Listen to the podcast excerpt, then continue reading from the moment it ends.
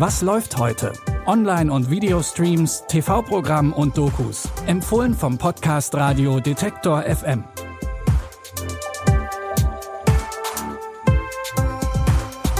Willkommen zu unseren Streaming-Tipps am Sonntag, den 13. Februar. Wir haben heute für euch Action-Kino von Regisseur Michael Bay, eine Doku über den Ursprung von sozialen Netzwerken und los geht's mit einem anspruchsvollen Film aus den 90ern mit Richard Gere. Richard Gere spielt im Film Mr. Jones einen Patienten mit bipolarer Störung. Und es äußert sich so, dass er in glücklichen Momenten besonders kreativ, witzig und charmant ist und auf die absurdesten Ideen kommt. Aber auf so ein Hoch folgt dann immer auch ein Tief.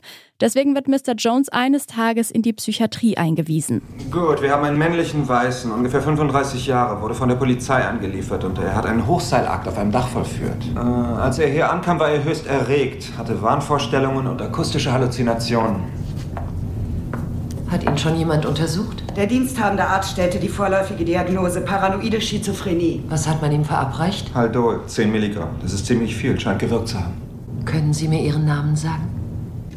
Kein Name, keine Vorgeschichte.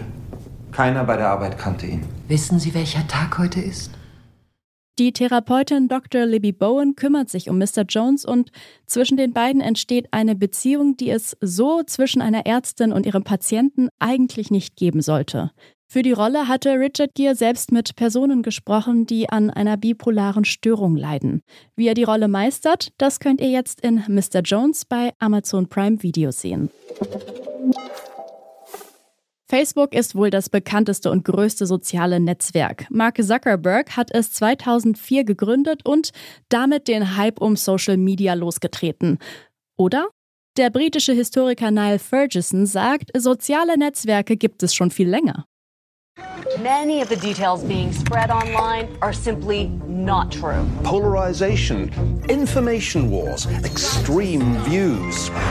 All of this has been made possible by one thing the exponential growth and exploitation of online social networks.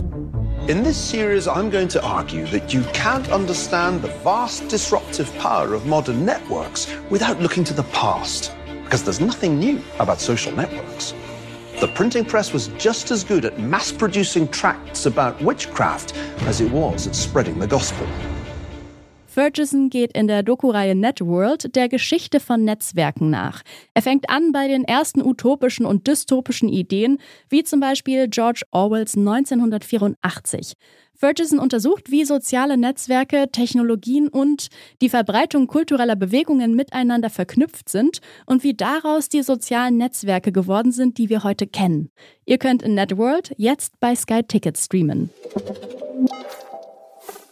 Zum Schluss haben wir noch Action-Kino à la Michael Bay für euch. 2014 hat er die Teenage Mutant Ninja Turtles ins Kino gebracht.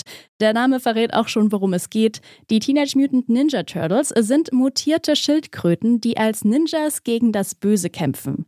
Die TV-Reporterin April O'Neil entdeckt sie bei ihrer Suche nach der nächsten großen Story. Wir sind Ninjas. Im Grunde sind wir Turtles.